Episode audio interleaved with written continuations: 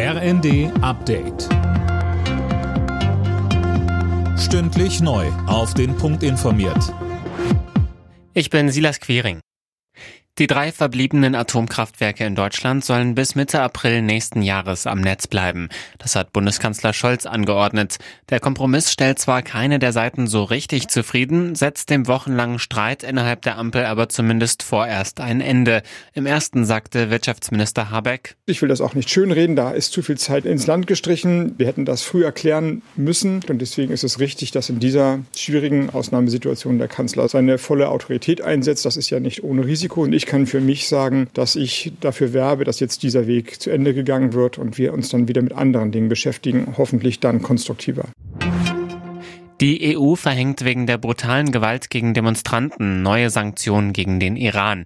Bundesaußenministerin Baerbock sagte beim Treffen mit ihren EU-Kollegen in Luxemburg, dass Angehörige der Sittenpolizei nicht mehr in die EU einreisen dürfen sollen. Weiter sagte sie, Darüber hinaus werden Vermögen eingefroren und es ist auch klar, wenn dieses Regime weiter auf seine Bevölkerung so einschlägt, dann wird es weitere Sanktionspakete gezielt für die Verantwortlichen geben. Nach einer neuen russischen Angriffswelle sind hunderte Städte und Dörfer in der Ukraine ohne Strom. Die russische Armee hatte am Morgen unter anderem die Hauptstadt Kiew mit Kamikaze-Drohnen angegriffen. Neben Kraftwerken wurden offenbar auch Wohnhäuser getroffen.